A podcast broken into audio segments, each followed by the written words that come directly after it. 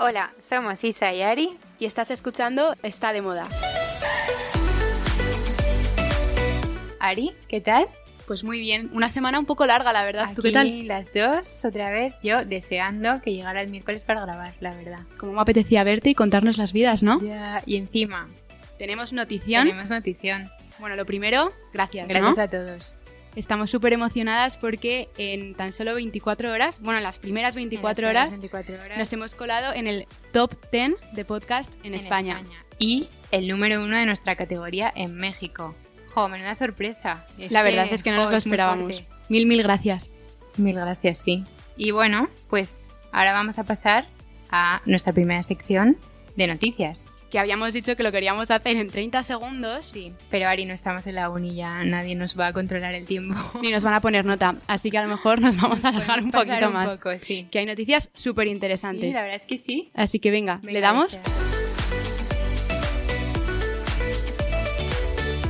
Valenciaga y Gucci presentan su potente alianza The Hacker Project una irónica colección que sitúa como eje conceptual la apropiación y la falsificación con detalles como la sustitución de la doble G de Gucci por la doble B de Valenciaga. La colección se presenta en 74 espacios emergentes alrededor del mundo con los escaparates cubiertos con grafitis que sitúan el nombre de Gucci pintado bajo el rótulo de la tienda o pop-up de Valenciaga. Disney Plus confirma que la primera producción española será sobre la historia de Cristóbal Valenciaga, Será una serie corta de seis episodios que narrará la vida de uno de los diseñadores más influyentes del mundo de la moda. And Just Like That, la continuación de Sexo Nueva York, ya tiene fecha de estreno.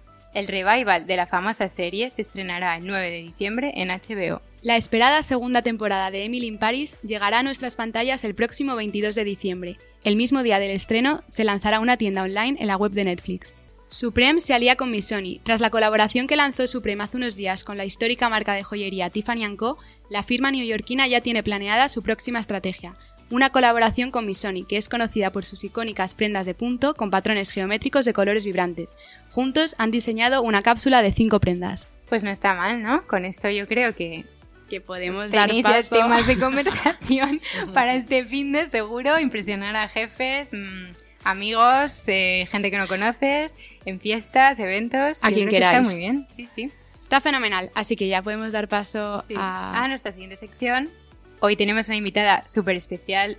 Es la primera en la que pensamos cuando lanzamos el podcast. Tenemos una relación las dos con ella.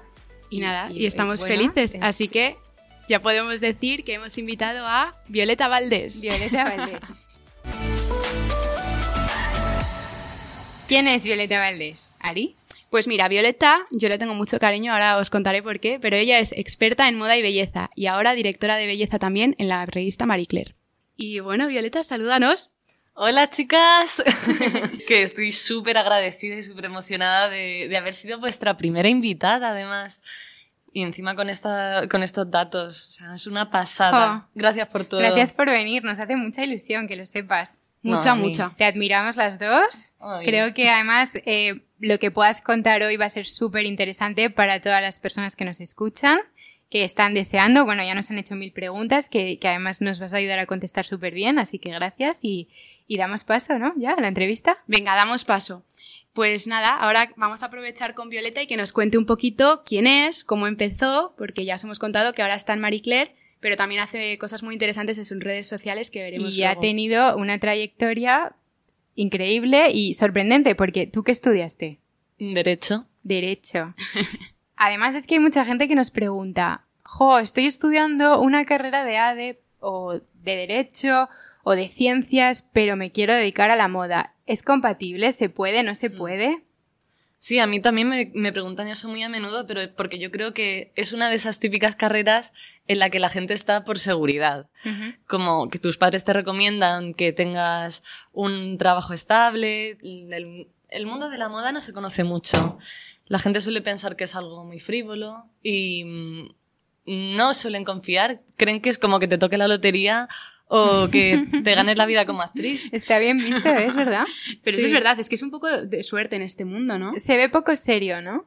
Se ve muy poco serio y quizá como poco inteligente. Ya. Porque la gente en realidad no tiene ni idea. Hasta que no les hablas de cifras, la gente cree que esto es una tontería que va de trapitos y... Un pasatiempo, ¿no?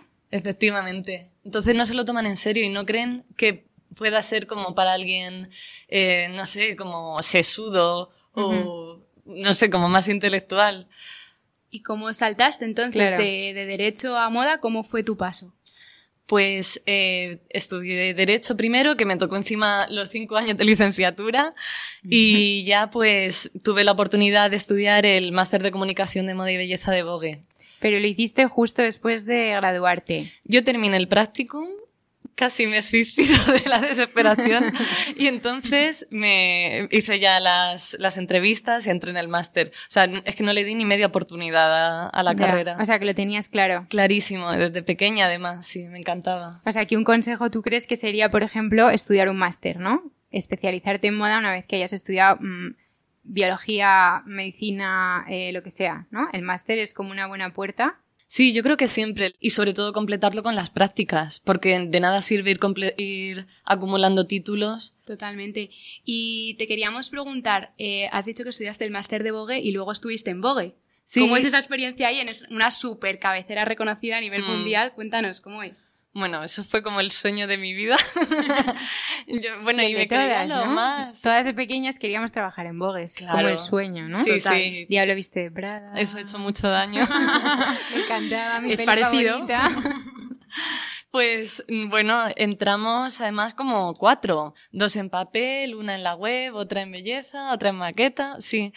Y sí, éramos como las flipadas, a ver, imagínate, estábamos encantadas y, y fue alucinante. Al principio era como que no nos lo creíamos y alucinábamos con todo. Voy a entrevistar a no sé quién, estoy hablando con las oficinas de no sé qué. Es que so- solamente la gente de los equipos de las marcas extranjeras, o sea, ya nos parecía como súper flipante hablar con ellos. Es que es muy guay. Y de pronto, eh, eh, tocar los bolsos, eh, Ya. ver las prendas. Pero es verdad que eso. tenéis, como en la peli, que de repente Andrea ya sé pasa lo que vas a como contar. por maquillaje y vestuario y empieza a sacar como las famosas botas de, de Chanel que luego le critican cuando las iba puestas. Pero es así, es Violeta. así, Que tenéis va, tantos favor. bolsos. No, no, eso es película, es ficción. Eso es ficción. Desmontando mitos.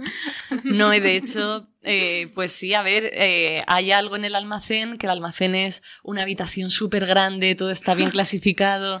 Y lo que hay ahí son los artículos que las estilistas han ido pidiendo para fotografiar Vale. luego en moda, bodegones. Los shoppings, Justo. Pero que luego nos quedáis. que se devuelven. no, no, Claro. tal cual se fotografían, se devuelven. Ya, vamos. ya, ya.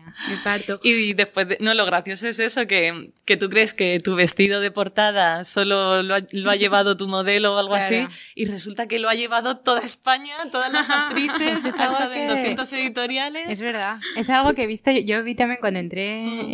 en Scalpers en el showroom, que yo tampoco sabía cómo funcionaba, pero era como, espera, el traje de la portada de GQ es el traje que nos mandan para la colección de invierno y que está ahí, que se usa Mm. para portada, pasando. para un evento, para tal, se, se reutiliza, al Sí, final es sí, la sí. muestra, al final, y va casi sin etiquetas, o sea, es, es- es Mm. un prototipo. Sí, sí, eso es muy, curioso, sí. Sí. Oye, ¿y después de, de Vogue? O sea, porque estuviste ahí de prácticas y luego ya pasaste a Marie Claire o hiciste algo No, antes? en Vogue en total estuve dos años, porque estuve primero de prácticas y luego de colaboradora. Y pasé por la redacción ¿Cuál es la diferencia para que la gente que nos escuche y no lo sepa entre, o sea, entre trabajar o estar de colaboradora? O sea, trabajar en equipo o estar de colaboradora.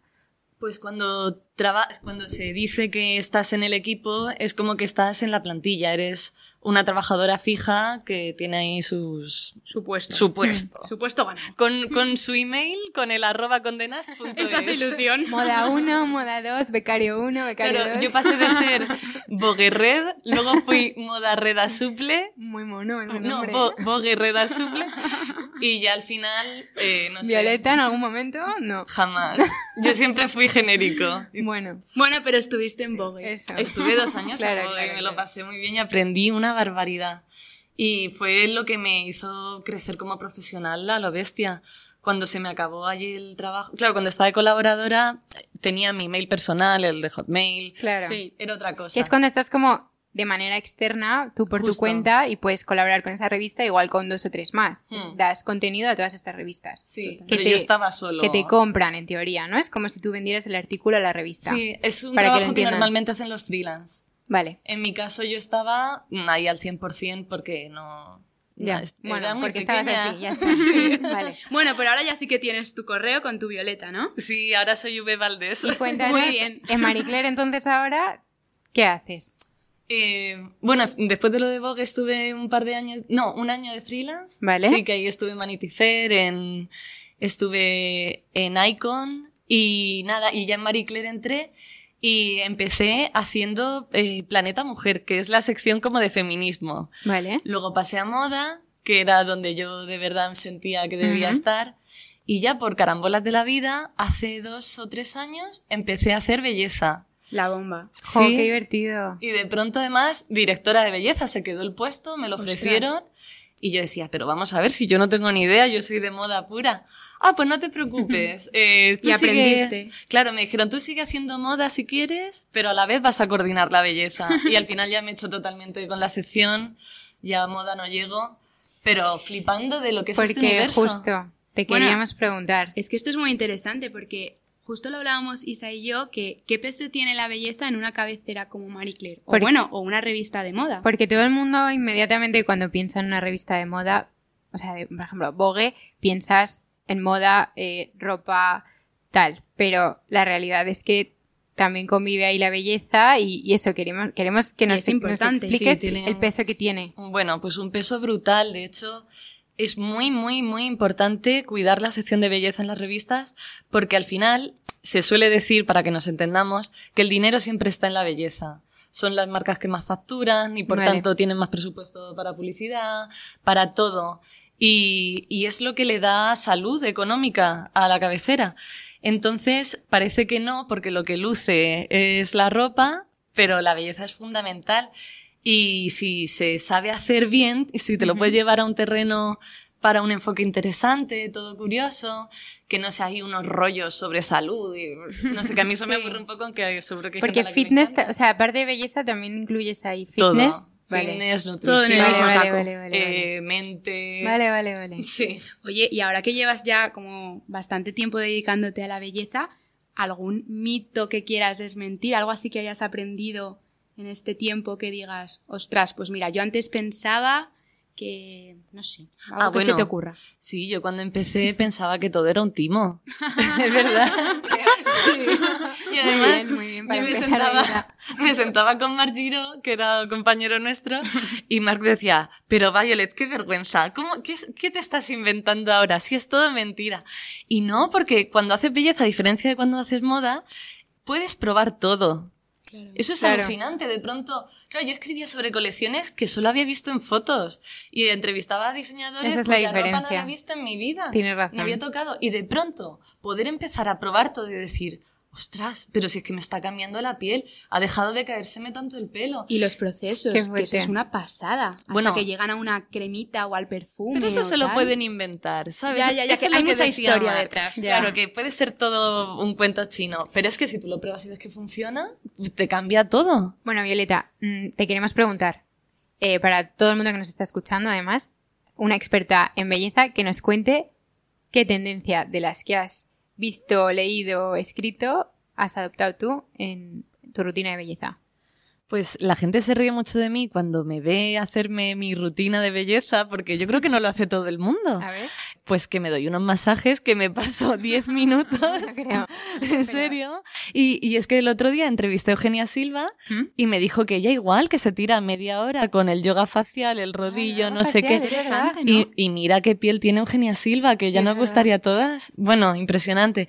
Y todo consiste en eso, como en, en elevar, en que la piel se, se drene, se, eh, se active la microcirculación. Se nota una barbaridad.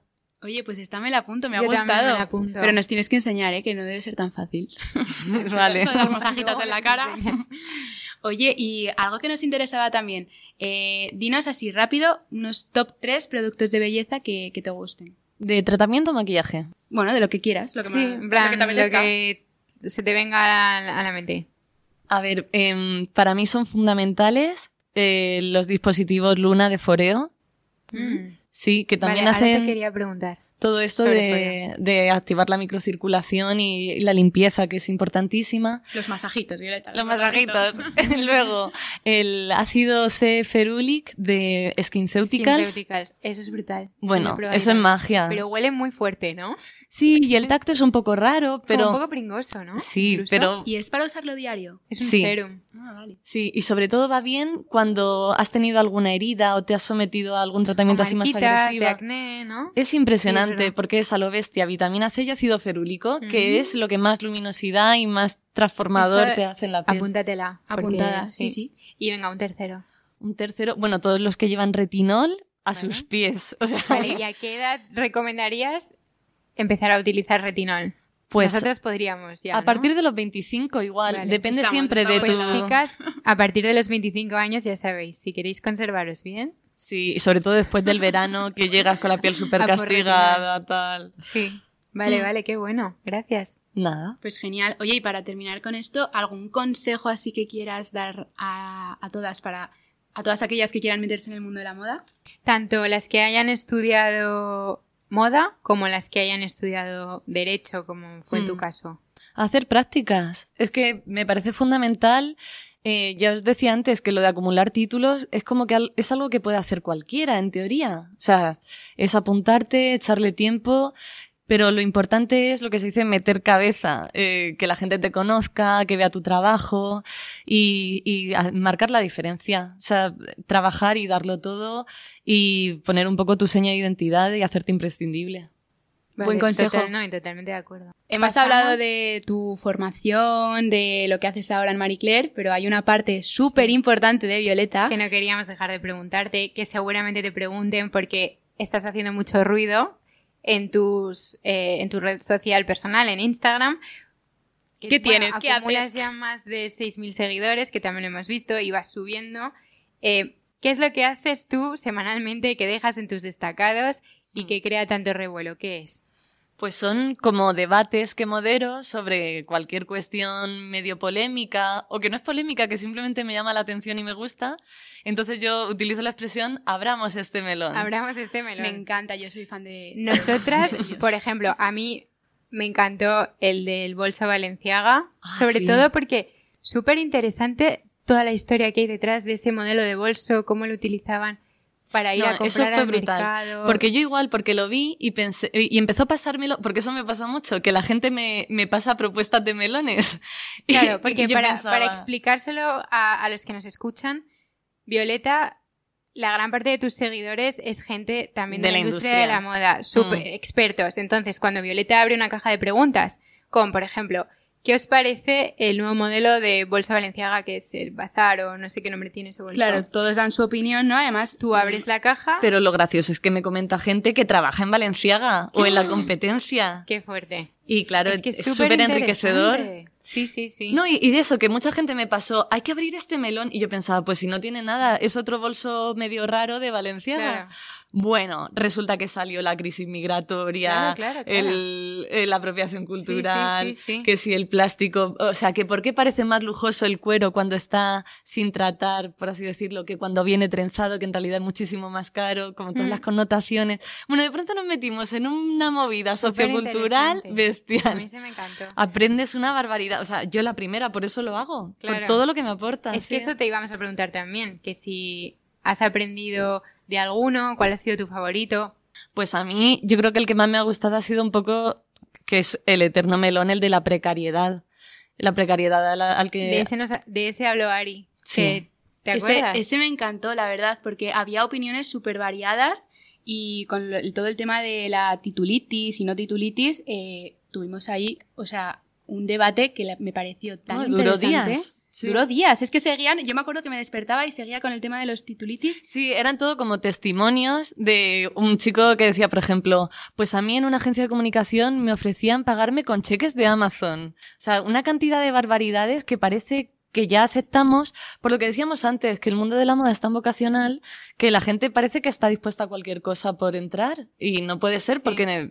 De primera sí. Claro. Y no, to- no todo vale. Claro, no, hay que marcar límites. Sí. sí. Oye, y uno que nos apetece destacar también es Que el que abriste eh, hace un tiempo sobre Black Friday y, Bueno, que y además el es Singles ya, Day. O sea, que, es que, es Mm. algo Que se acerca, que es sobre todos los descuentos. con todo.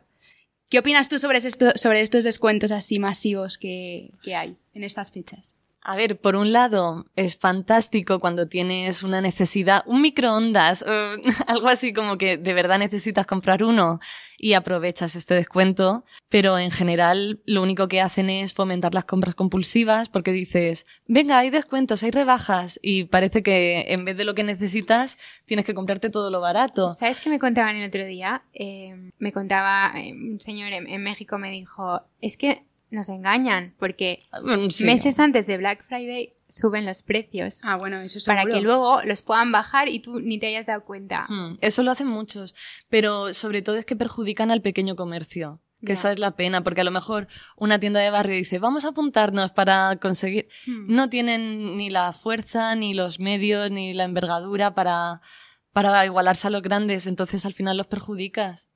Y bueno, claro, todo lo que conlleva el, el consumo masivo, pues se estropea el medio ambiente.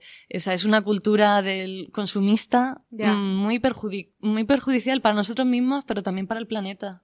Bueno, Y- pues algo a reflexionar. Yo te quería preguntar, porque está claro que lo que estás haciendo tú por tu cuenta está fenomenal porque estás dando como un poco voz a, a- bueno, estás sacando problemas que, que son problemas que hay ahora mismo en la industria de la moda y en la- nuestra sociedad, pero ¿cómo casa eso con, al final, trabajar en la industria y hablar eh, muchas veces de temas que puedan ir en contra de, de en realidad en dónde trabajas? Pues yo tengo la suerte de trabajar en Marie Claire, que siempre ha sido un medio que, mm, que ha sido como el más ético, en plan, como por diferenciarse de su competencia.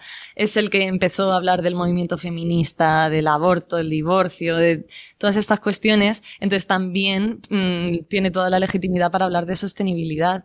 Y yo he disfrutado un montón pudiendo investigar sobre este tema, haciendo artículos en esta línea. O sea, que te ha ayudado también un poco el medio en el que estás, el poder hacerlo. Claro. Vale. Y por otro lado, eh, para mí es una herramienta el ser periodista, ya no solo en redes sociales, sino poder escribir artículos que conciencian a la gente. Ya, eso es, es Eso que es es la súper bonito y es súper interesante y se agradece Mm. que hagas esa labor. Por favor, quien no la conozca, os recomiendo que os metáis en su Instagram, es súper entretenido, eh, aprendéis un montón, yo aprendo Muchísimas muchísimo. gracias. Bueno, Violeta, pues ahora damos paso a unas preguntitas que hemos preparado, que además la idea es que esto ya se mantenga en todos los episodios y que son un poco para conocerte mejor. Son una tontería de preguntas, o sea, son como chorradas rápidas, tienes que contestar lo primero que se te venga a la cabeza, pero bueno, por seguir conociéndote un poco y...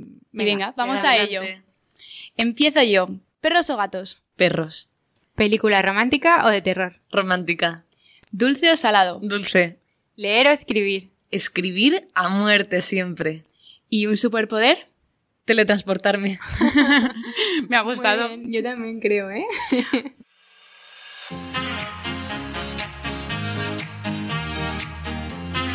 Pues con esto Y un bizcocho, pasamos al consultorio. eh, la entrevista a Violeta y pasamos a nuestro consultorio, que bueno, como em, hicimos ya en el capítulo anterior, abrimos una caja de preguntas para quien no lo sepa nuestro Instagram, Arroba está de moda.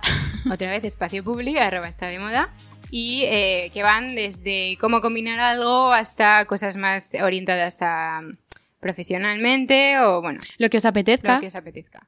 Y hoy lo vamos a hacer con Violeta. Lo vamos a hacer con Violeta. Así y que- Además, hay- lo hemos visto esta mañana, tenemos un montón, además súper interesantes. Así que bueno, venga, vamos a hacer como el otro día que elegimos así un poco al azar.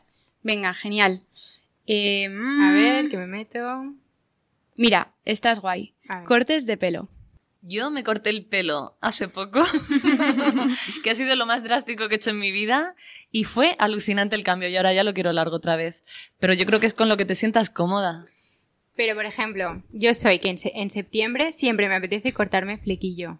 O sea, no, no te digo flequillo recto, pero ah, bueno, a mí me encanta, ¿eh? Y lo hago un montón. Digo como side fringe, que lo llaman. Sí. Que es como así un poco abierto y creo que es como, no sé, llega en septiembre me apetecía como ponerme botas, abrigos, de repente darle como un poco más de estilo al pelo quemado de verano, de la- la- el pelo largo, seco. Pues mira, yo, no, yo con el flequillo no, no me arriesgo porque siento que no me queda bien y no me siento cómoda. Y eso que de pequeña llevaba el típico flequillo este de la frente cortado, Tazón. el tazón, que a mi madre le encantaba y a mí no tanto. Pero el pelo cortito, así, un bob así como que se lleva ahora, eh, tengo muchas ganas otra vez de hacérmelo. Ahora que lo llevo súper largo, en unos días me veréis que me he cortado la coleta y he pasado al pelo cortito. Me gusta mucho, sí. Muy bien, sí, sí. Venga, siguiente.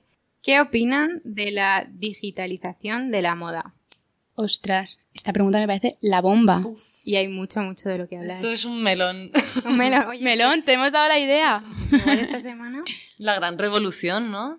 Total. Si es que ahora todo el mundo del metaverso y creo que ahora eh, la moda tiene un papel súper importante y una oportunidad enorme eh, de meter aquí el pie. O sea, si es que ahora hay incluso desfiles en el mundo digital. Os cuento una anécdota del año pasado, cuando estaba casi todo el mundo, bueno, en España ya estábamos un poco fuera, pero en el resto del mundo la gente seguía confinada.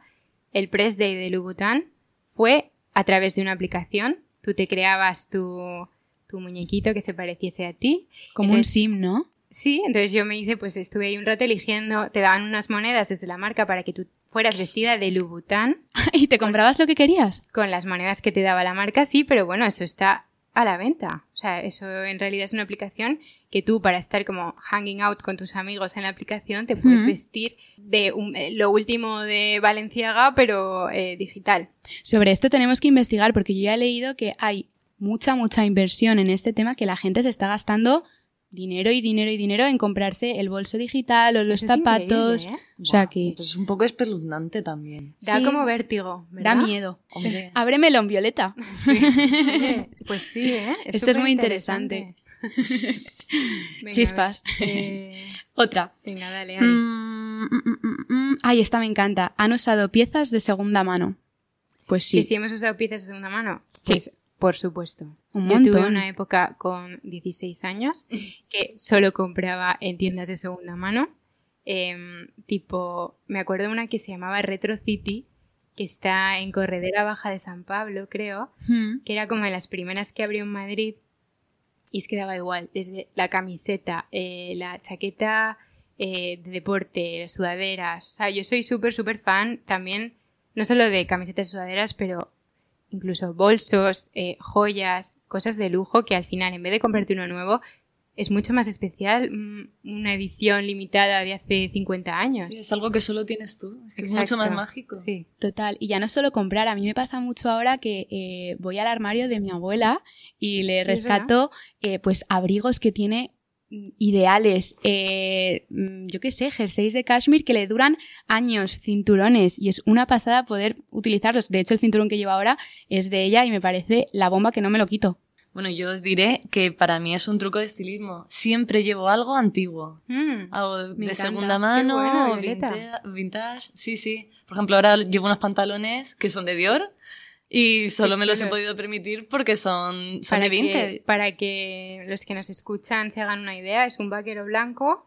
A ver. Mm, tipo haz- haz boyfriend. un- haz un paseíto. Qué monos. Es como un Me vaquero encanta. boyfriend chulísimo, blanco. ¿Y dónde lo compraste? En Vinted, que estoy un poco adicta, pero es que No, es que es la me bomba. encanta. Y además, es que, claro, puedes coger las cosas como este. En este caso venía con la etiqueta. ¿Qué dices? Claro. Claro, tú puedes filtrar y buscar por con etiquetas que- sin usar. Que mm, muchas veces la gente tiene la idea errónea de que te vas a comprar algo que está para tirarlo. Que la gente en vez de tirarlo a la basura, te lo vende. Mm. Y para nada, porque todos podemos cometer errores y comprar Total. cosas de las que luego nos arrepentimos y vemos que no vamos a usar. Véndelas. Por lo menos te aseguras de que la persona que la, que la adquiera la quiere de Sí, es verdad. verdad. Buenísima idea. A ver, otra pregunta. Ahí esta me encanta. A ver. Unos zapatos que usaríais el resto de vuestra vida. ¿Cuáles Ostras. serían? Y unas zapatillas seguro, yo comodidad ante todo. Pues no sé, yo sabéis que soy mucho de Converse, llevo, De mucho- Converse. llevo muchísimo Converse porque me encantan, además llevan toda la vida, las llevaba mi padre, mi madre y yo ahora también. Em, así que sí, yo optaría por zapatilla. ¿Y tú, Violeta? Pues yo siempre llevo, y además como que lo renuevo cada vez A ver que qué tal. llevas hoy. Esto, justo lo que voy a decir, unos botines negros. Combat boots, muy chulas. Sí, tipo un poco Doc Martens, así. Me encantan. En verano ya son más complicadas. no, esto no. No es Pero es recomendable. que te lo puedes poner para ir de fiesta, con vestidito, con pantalón. Es verdad. O sea, me Ideal. encantan. Yo diría unos mocasines. Además es que hay mocasines muy cómodos. De hecho, tengo unos de terciopelo que no me he quitado. Si me seguís en Instagram, eh, igual pensáis que solo tengo un, un par de. Pero es que me han gustado tanto, los he usado tanto y al final ha sido una buena inversión. Me gustan. ¿Sabéis ahora, ¿Sabéis ahora cuál ha sido mi. O sea, un descubrimiento que tenía que me encanta y no me lo estoy quitando?